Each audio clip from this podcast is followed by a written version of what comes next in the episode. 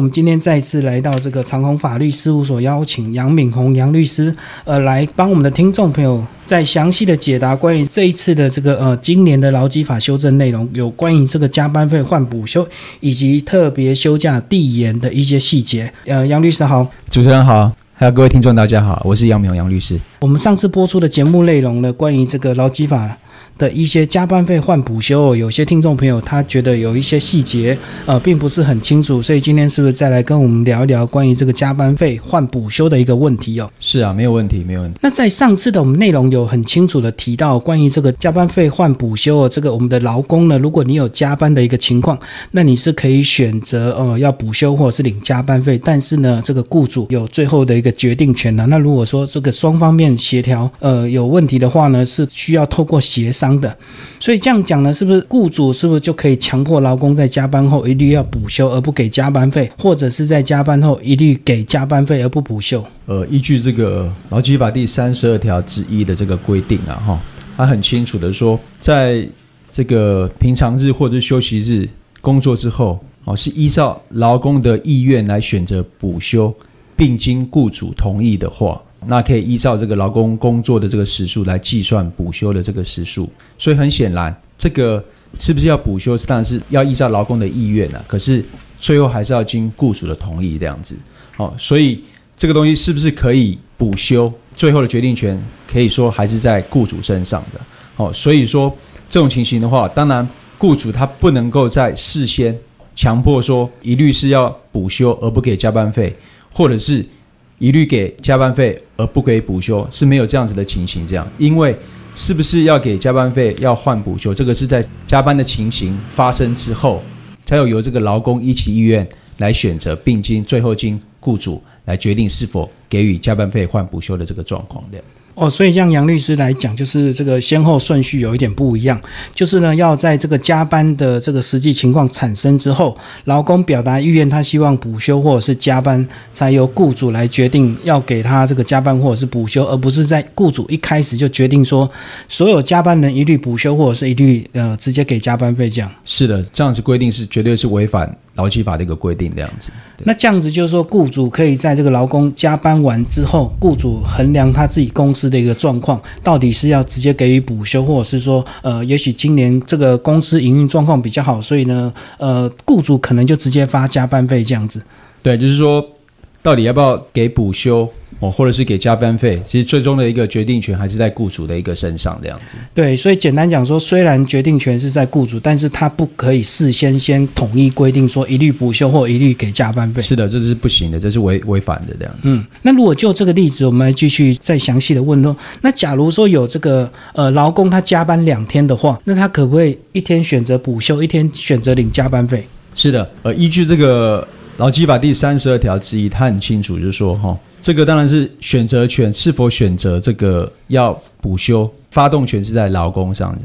劳工身上，可是最终的决定权是在雇主身上。这样子，如果雇主决定觉得说，呃，劳工他如果假设有两个小时的这个加班的这个时间，他想要一个小时要补休，一个小时啊，他希望能够折抵加班费的，就是给加班费这样。雇主他如果觉得 OK。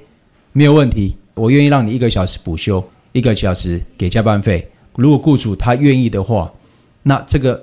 劳工提出这个要求，雇主愿意的话，那是没有问题的。这样哦，所以这个劳工可以根据你这个加班完的一个实际的情况，你可以选择部分补休，或者是部分领加班费。我刚才讲了，这个劳基法第三十二之一条，他的发动权是否补休的发动权是在劳工身上，这样。可是最终的决定权还是在雇主身上，所以雇主对于劳工提出来的一日要补休啊，一日要折加班费，如果这个情形雇主觉得 OK 的话，那还是可以同意，没有问题这样子。所以就是劳工可以先提出要求，但是最后雇主再衡量他公司的营运状况来决定是不是部分给加班，部分给补休这样子哦。那如果以补休这样的一个问题的话，像我再过一两个月就是到了这个暑假，那很多旅游业、观光业的一个旺季，那如果说雇主预期说七八月这个暑假旺季呢，会常常需要劳工加班，比如说一些饭店业或者是一些游乐园呢，他们这个暑假营业营业时间自然就会变长。那他可不可以六月先让这个员工啊，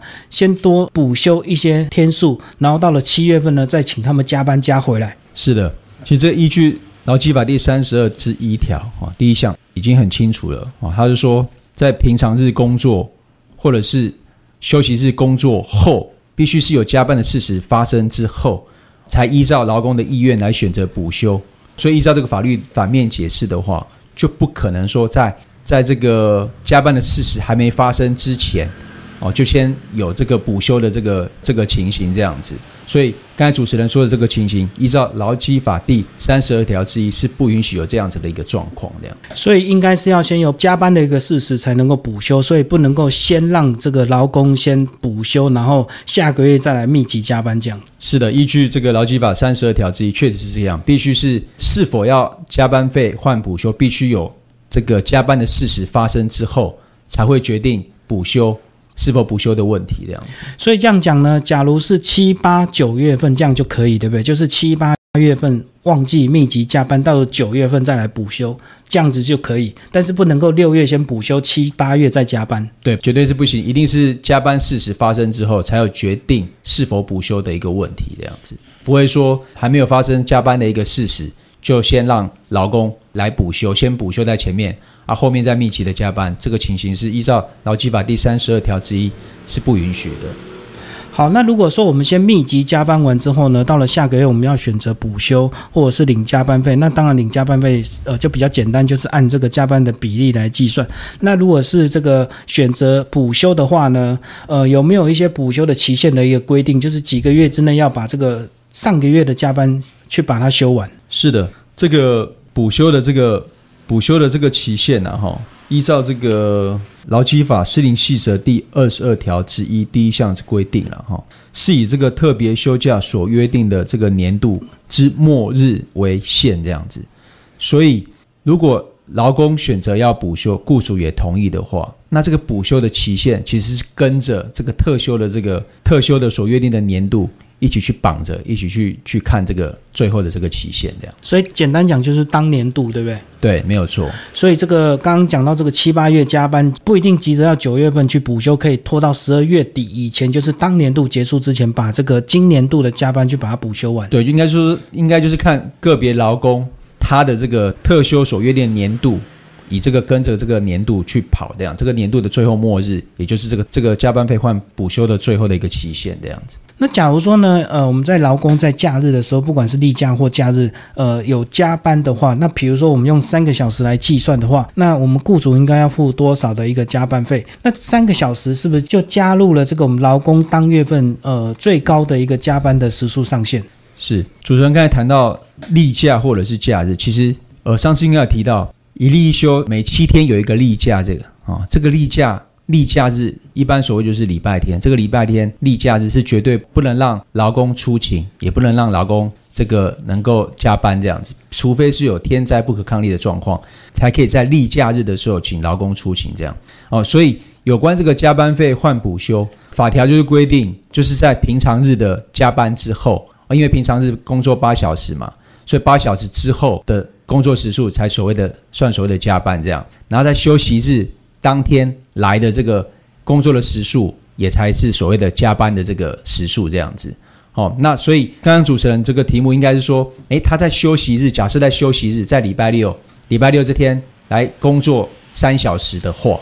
啊，来工作三小时的话，那雇主应该是要给多少加班费这样？那这个月应该记录多少的这个多少小时的这个延长工时的这个额度了哈？这部分如果我们以这个月薪三万六千块的这个劳工来讲的话，那他因为月薪三万六，那他一天的话除以三十的话，就是一天他的工资是一千两百块。那一千两百块的话，每天工作八小时嘛，所以他的工资每时薪是一百五十块这样子。那一百五十块的话，休息日来工作，礼拜六来工作三小时的话，哦，前面两个小时它的倍数是一又三分之一这样子，那后面第三个小时到第八个小时是一又三分之二，所以它里面如果做休息日来三个小时，前面是用一又三分之一来算的话，它就是第一个小时两百，第二小时也是两百，那第三个小时就是两百五，那三个小时加起来，他在休息日。来上班的话，就是必须给到六百五十元这样子。那当然，这个三个小时也用到这个每个月四十六小时的加班的这个延长工时额度这样子。刚刚杨律师又再次帮我们提醒一个重点，就是说所谓的这个加班是指这个平日下班后的晚上，以及这个一例一休的这个一休礼拜六的才算这个加班。那如果一例的话是，比如说以礼拜天就是不能够让劳工加班就对。是的，这个例假日是绝对绝对不能让劳工来出勤的。这个除非是有天灾或不康理才可以这样。所以一般讲的应该是休息日。也是大家所谓的印象中的这个礼拜六，哦，那天是休息日来出勤的话，那加班费的话怎么来计算这样？以及这个一到五的这个下班后，对，所以这个问题是说，劳基法第三十二条之一，它就是有讲到说平常日的加班，还有休息日的加班。那这个问题就会有衍生一个问题啦。那假设是国定假日来加班的话，可不可以换补休？这是衍生到出另外一个问题，因为法条只有规定。平常日的加班跟休息日的加班，那就有个问题说，那国定假日来加班的话，国定假日来上班的话，那那天可不可以他不要加班费，他要这个补休的一个问题这样子。好，那刚杨律师提到这个呃国定例假日，它的情况比较特别，因为它可能呃有时候会发生在礼拜六，有时候会发生在礼拜天，也许是平日哦。所以这个以国定假日来讲的话，它是不是一样可以用这个？加班费换补休的一个方式，是的，呃，我们知道说国定假日如果是遇到休息日或者是例假，就是所谓礼拜六、礼拜天的话，现在已经规定就是一定要一定要补休、补放假这样子哈，这个是没问题。这样，那如果是国定假日发生在平常日的时候，平常日的时候，其实这个国定假日，哎，双方可以跟雇主协商说，哎，我是不是这个假设下礼拜三是国定假日，那可以协调说，哎，我国定假那天还是当做一般的工作日这样子。然后国定假日看他移到哪一天去放，这个双方是可以协调这样子。所以虽然呢，哈，虽然有学者，呃，就是说邱俊院学者，他认为说这个因为劳基法第三十二条之一，他既然明文了，既然明文了说只有平常日的加班，还有休息的下班，才有这个法律这条法律的一个适用。那虽然国定假日它没有这个，它不在这个法律规范的一个一个内容这样子一个范围这样，可是如果要加班费换补休了，还是可以达到这个效果。只要双方劳资双方事后协商说，把这个国定假日调移到哪天去放啊，一样是可以达到这个加班费哦换补休这样子的一个效果哦。所以虽然劳基法第三十二条之一只有规范到这个平常日跟休息日的加班的这个情形，加班费换补休的情形，那就算这个国定假日的情形不在这个法律的这明文，其实还是可以达到。这样子的一个效果，这样子就是双方可以约定，把这个国定假日如果发生在平日的话，是可以做适当的调整。对，所以这个劳工可以选择先休假再上班，或者是在国定假日的平日的国定假日先上完班再来补休，都是可以的。可以啊，这个是没有问题这样子。所以像我们这个呃，以汉森电台这样的一个例子，我们这个本来是五一大家都要放劳动节。一般劳工都是放假，可是我们五一没有放假，我们就是统一跟着呃我们的其他长官跟着一起放九三军人节，是不是也是用一样用这样的一个精神，就是调整国定假日这样子？是的，因为这个五一劳动节是只有劳工对哦，他才有这个假日，公务员是没有这个这个假日这样，所以五一的话，就劳工的方面来讲，它是一个国定假日这样。那国定假日，哎，如果双方协商，他调到九三，因为九三军人员，他就劳工来讲，它不是一个国定假日这样子。可是如果双方协调好，要调到那一天去放，等于变成五一，它变成是一般的工作日这样子。对。可是变成九三，他把五一的各个国定假日调到九三军人节去，他是可以做做这样国定假日可以做这样子的一个调移这样。所以这样子也就可以达到说，其实你在五月一号那一天，的确他是有去上班这样子。啊，它可以达到换补休的一个效果，它就换到九月三号去这样。所以以我刚刚这样的例子，就是五月一号对我们来讲是加班日，然后九三就变成我们的补休日。呃，应该说五一的话本来是国定假日，对，但是我们调移了，调移那边就是当做正常正常的工作日这样子，正常的工作日。那九三那一天就变成是。国定假日这样哦，所以不能用加班这两个字，应该就变成它就变成一般上班日，就就是对啊，它是变它的定性就变为是工作日的这样，对，就变工作日，然后九三再来进行补休这样子。对对对，是的。好，那刚刚那个杨律师，我们来讲这个劳工如果加班这个一到两个小时是用一又三分之一来算加班费哦，那如果是三到八个小时就是一又三分之二。那有些这个劳工如果说他脑筋动得比较快的话，那他可不可以要求说，假如我加班两个小时，我就要休一又三分之一小时的补休？是的，主持人这个问题问得很好哈，的确是有在这次修法之前，的确是有这样的争议啦啊，因为如果要折算加班费的话，啊，的确是有会有一二三分之一或一二三分之二的一个问题。那一样的，如果他是要换补休的话，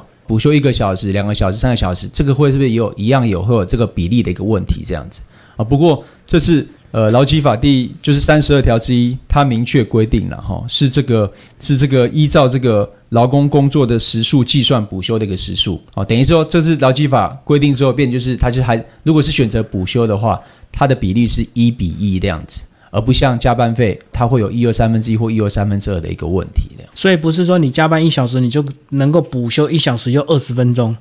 就是没有那个比例的一个问题这样子。那只有一比一，补休的话就一比一这样子。那如果领加班费，才有一又三分之一或一又三分之二的问题。对，好，那接下来杨律师，这个如果有一些公司，他们在这个劳基法修正之前，他们本来自己的一个内部规定，就是说针对加班换补休的这个时数啊，他们提供比较优惠，可能一小时呢，你加班一小时可以补一点五个小时哦。那这样讲呢，假如你加班两个小时，你就能够补三个小时。那如果说现在呃这个公司看到这个劳基法修正内容之后呢，是一个小时补一个小时，那他们可不可以回头再来遵循劳？基法的一个修正内容，呃，把加班一个小时一样改成补休一个小时。是的，哎，主持人这个问题啊，其实一百零七年一月十二号，劳动部哈就第劳基法第三十二条之一适用疑义，它就有一个说明了哈。他这边说明就说，假设雇主啊已与这个劳工有优于这个劳动基准法之约定者，任何变更均属劳动条件之改变，仍需经劳工之同意了哈。所以啊哈，虽然这是这是劳基法。约定说加班费换补休，补休的比率是一比一，这个情形之下，可是如果公司它原来的规章，它就是优于这个劳基法的一个约定这样子，好，可是在这次三月一号修正施行之后，公司如果还是要改回就是比比较差的条件一比一的话，还是必须要经过这个劳资双方的这个这个协商同意，才可以改变这样，不能够直接说哦，因为法律已经改为一比一了。哦，所以就进行调为一比一这样的状况，这个是不行的这样子。所以简单讲，就是说你的补休时数如果高过一比一的话，你要改回来是要经过这个劳资会议通过嘛？对，双方还在必须在在同意协商这样才可以这样。那杨律师现在再帮我们这个把这次加班费换补休的重点，再帮我们听众朋友做一个提醒。这是依据劳基法第三十二条之一了哈，这个要加班，依照法律的规定是说是。平常日的加班以及休息日的加班这样子，法条是没有写说国定假日的一个加班是不是可以换补休的情形了？那刚才跟各位听众报告就是说，这个其实这个国定假日它是可以调移的哈。所以虽然法律劳基法三十二条之一哦没有规定到国定假日哦是否换补休的问题，可是，在实物的操作上还是可以达到国定假日这个加班费换补休的一个情形了哈。那再就是重点就是说，劳基法三十二条之一是不是要选择？这个加班费换补休没有说，他的发动权是在是在劳工这样子，劳工朋友身上这样。可是最后同意权还是在资方了哈，资方他有权决定说要不要同意加班费换补休的状况这样子。那雇主他他的考量可能是因为公司的一个调度啊，可能不方便或怎么样子，或者他没有义务一定要同意加班费来换补休这样子。他可以因为可能因为公司调度不容易等等，他可能就有权利说。不同意加班费换补休这样子哦，会有这样子的一个状况这样。那如果假设加班费确实可以。换补休的话，那这个比例是一比一啦，不像加班费的情形会有前面两个小时一二三分之一，后面的时数是一二三分之二的一个问题哦。所以大概这个加班费换补休，它的这个操作的这个方式是这个样子。所以刚刚提到这个加班费换补休，这个需要雇主同意，可以决定要给劳工补休或者是给加班费哦。那这样子讲的话，这个雇主他同意或不同意，都还是要有一些具体的理由来说服劳工，对不对？不能因为雇主单方面个人的喜好。好而决定要给劳工这个加班费或者是补休。是，当然了，当然是不能够因为雇主个人个喜好了。哈。不过的确啊，因为经营方面的一个雇主方面的一个考量啊，他的确有时候因为要人力调度比较吃紧等等啊，哈，他可以以说，因为调动的一个关系这样，所以不同意这个加班。费换补休啊！如果雇主是以这样的理由，其实似乎呃，这个劳方也没有办法说雇主他违法这样子。所以这个以人力不足来讲的话，就是雇主就是付出加班费，然后希望你不要休假，然后维持公司正常的营运这样子。所以这也是只要他有一个正当的理由，这个雇主就可以决定要给加班费或者是给补休。是的，其实这部分有劳基法第三十二条之一修正理由也有讲到了哈，就是说。考量到雇主之人力的这个调度了哈，所以他明定劳工选择补休，可是还是要获得雇主的同意这样子。这一段访问我们就来聊关于这个特别休假递延哦。那一开始这个杨律师先跟我们的听众朋友再次这个说明一下关于这个特别休假，也就是所谓的特休或者是说年假或者是未到假。关于这个假的话，它跟我们的年资大概是成一个什么比例？这个特别休假是说，呃，劳工他工作满。一段期间之后，给他的一个特别特别的一个休假这样子。那去年一百零六年修法重点针对这一部分，好，他特休有增加的日数，而且降低了门槛。怎么说它降低门槛？以前必须是满一年啊才会有特休。那去年修法之后，你只要工作，劳工只要工作满六个月，就有特休三天这样子。好，那满一年的话七天，满两年的话本来。是只有七天，可是现在满两年可以增加到十天哦，所以它它每年每年年度它都有修正之后都有加一些特休的日数这样子。那降低门槛是说，因为它满六个月就有特休的时间，所以才说它降低门槛。可是它增加了这个特休的日数这样子。所以以刚刚这样的例子呢，像我们自己的小孩就有遇到这样的一个问题哦，因为他在刚上班的时候呢，在即将满一年要有七天的这个特休之前呢，就被这个呃支遣了。是的。所以就是有些过去或许有一些雇主会利用这个漏洞，就是他每年都会找一些新的实习生，然后在他即将满一年开始有这个特休权利的时候，就把他做做一个支遣这样子，让他休不到这七天的一个补休。是的，这个会涉及到有是否有违法之前那个问题了哈。如果资方哦在没有任何理由之下，那违法之前，那这个这个违法之前的这个行为其实是是无效的。那既然是无效的话，这个劳资双方的这个雇佣契约还是继续存在这样。那继续存在到超过满一年之后，就也会有这个特休的这个这个假。会发生这样子，所以这个劳方如果单方面这个违法解雇的话，其实等于是劳动契约还是存在。到时候这个即使这个呃劳工没有去上班，但是雇主还是要付他这段时间的一个薪水，对不对？甚至连这个特休也要补偿回去，让他进行特休。是因为如果应该说是如果是资方了哈，他违法违法之前的话，那违法之前的话，劳方他有两个选择啦。第一个选择他是确认雇佣关系存在，因为他资方是违法。之前的话，既然违法之前的话，这违法之前就是不生效力，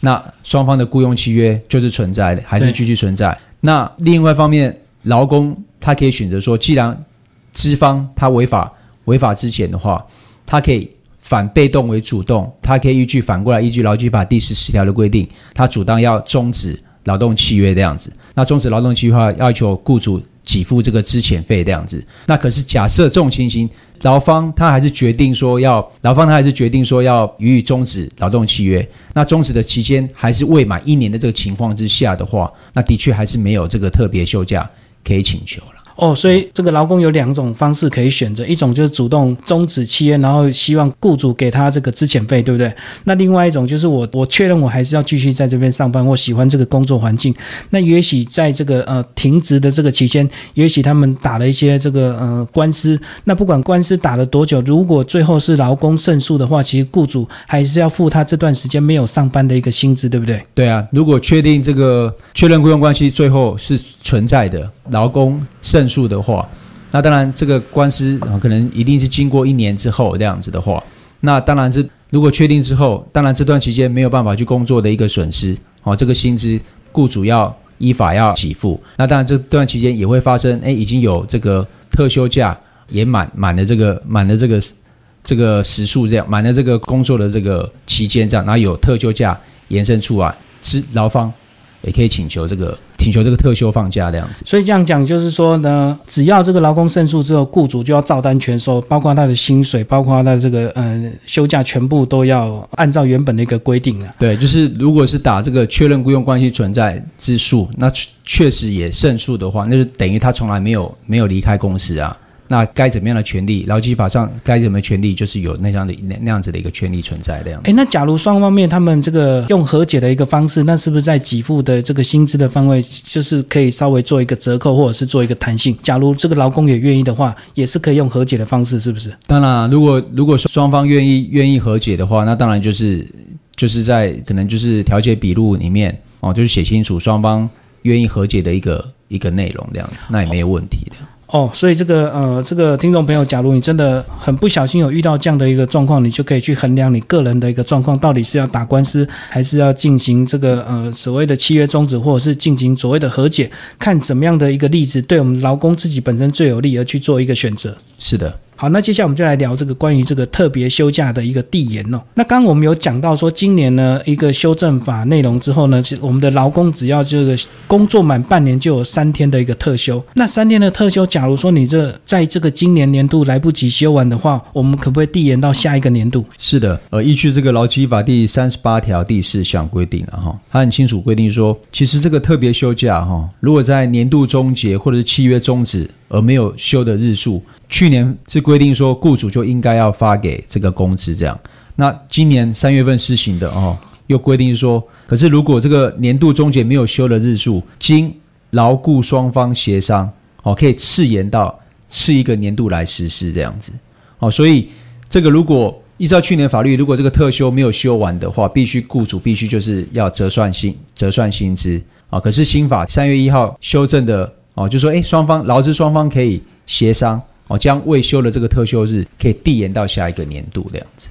所以这个可以递延，那是不是相对的呃，劳工也可以选择直接换工资这样？对，这个是不是是不是要递延？当然是要双方劳雇双方协商。那一样可能一定是原则上是呃，原则上是劳方说，哎，他想要递延到下一个年度，哎，或者是资方他也可以提出来说，哎，是不是劳方要递延到下一个年度？不过是否要递延，这必须经过双方劳雇双方的协商，双方要同意才有递延到下一个年度的一个问题。只要有一方他不同意递延的话，那就没有办法递延。那雇主就必须在年度终结的时候，就是给付这个未休的这个部分的这个薪资，这样子。所以结算工资也是一日抵一日，没有所谓的加成的问题吗？呃，没有啊，就是看你一天一天薪资是多少钱，那几天几天特休没有休完，那就折算几天的钱给劳工这样子。好，那假如你这个呃没有休完的天数非常的多，那我可不可以选择一半我要递延，一半我要换成工资呢？哦，是的，呃，主任这个问题就跟我们刚才加班费换补休一样，他可能加班了两个小时，他想要一个小时要折算加班费，另外一个小时他希望能够有这个换补休，那一样的一个问题，在这个特休递延的部分哦，他可能有好了，假设他有四天没有放完这样，他可以选择两天，劳工如果提出哦，他想要两天。两天要折算折算工资，那两天要递延到下一个年度。那我刚才讲的是否递延，必须经过劳资劳雇双方的协商同意。这样，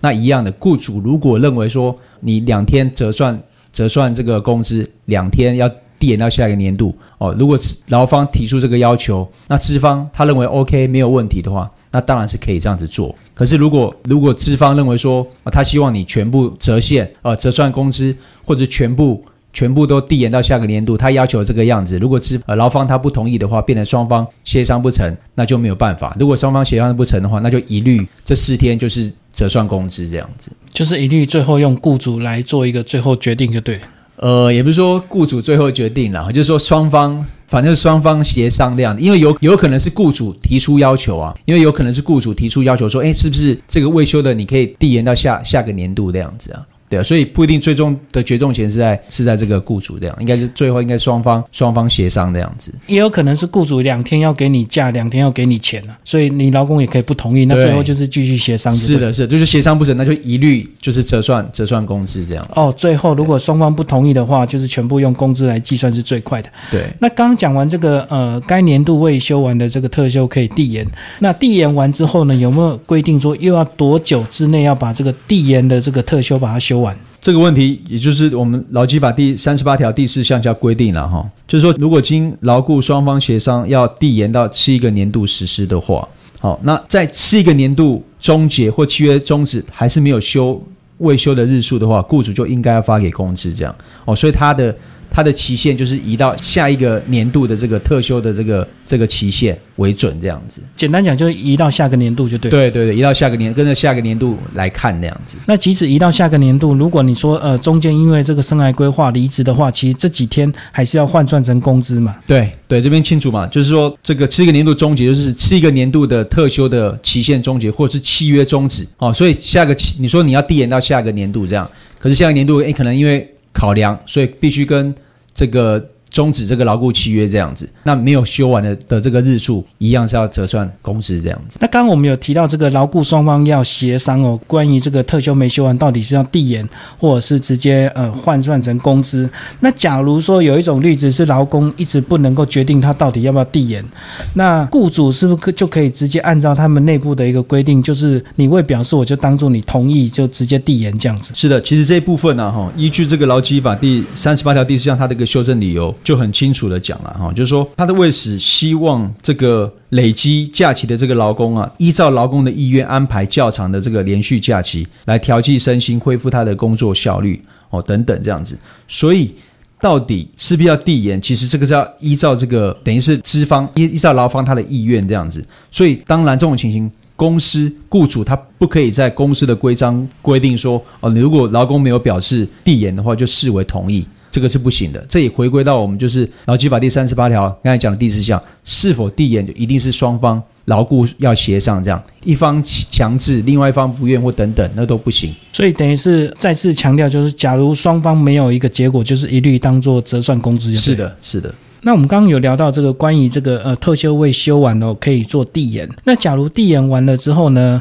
呃，那比如说我们去年的假延到今年来休，那今年假如我们要休假的话，我们又有去年的旧的假跟今年新的一个年假。那假如说我们要请假或者是我们要进行休假的时候，呃，是不是照理讲，它自然就先从旧的假开始扣呢？是的，这个也是跟我们刚才讲的这个加班费换补休。哦，它的情形是一样，就是也就是才就是所谓的先进先出了哈，就是你递延的日数递延到下个年度，那下个年度再放的时候，哦，当然是以前一个年度的这个特休先放，放完之后再放下一个年度新发生的这样子。那我知道有一些劳工呢，可能他今年加薪了，那去年的薪水比较低，那今年的薪水比较高。那假如说他今年有一些生涯规划，他最后离职了，那他离职可能他有这个去年的一个特休跟今年的一个特休。那我们有讲到这个特休没有休完是可以按照工资来这个呃折抵直接付工资。那如果以这样的一个情况的话，去年的特休跟今年的特休，但是我今年的薪水比去年高，那到底这个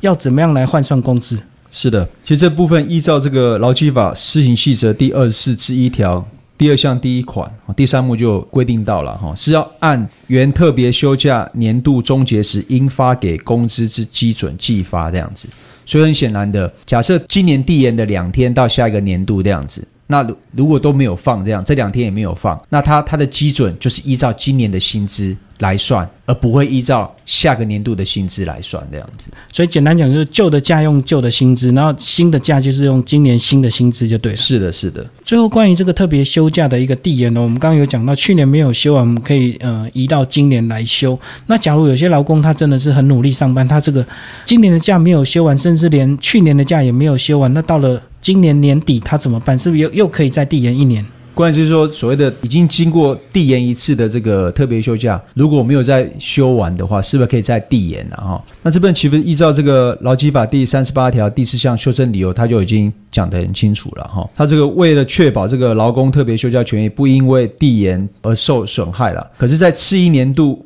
终结或七月终止时，如果劳工如果仍有这个经递延但未休毕的特别休假日数的话，雇主还是要发给工资啊。所以等于说他递延就只有一次这样子，递延一次之后如果没有休完的话，雇主就必须依照他原特别休假年度终结时应该发给的工资来计算他这个寄给的这个标准这样子。所以简单讲，就是去年递延到今年，假如没休完，就直接折算工资。那今年的这个休假没休完，到了明年还是可以再做递延一次，就是每一年度的一个呃特别休假都可以做一次递延就对了。对他就可以递延一次，这样只能可以递延一次而已，这样。最后，这个杨律师帮我们这个特别休假递延这样的一个修正，再帮我们做一个重点的一个总结好吗？是的，今年修正之前啊，哈，如果特别休假年度没有休完的话，雇主必须一律要寄发发给工资这样的。那可是这次嘿修法一考量到，哎，劳工他可以运用他的这个这个假期哦，调整身心等等，哎，所以允许哦能够递延一次这样子。那这个最多也只能递延一次。如果递延之后没有用完的话，那雇主他就必须依照他原来特别休假年度的终结的时候应该发给的工资的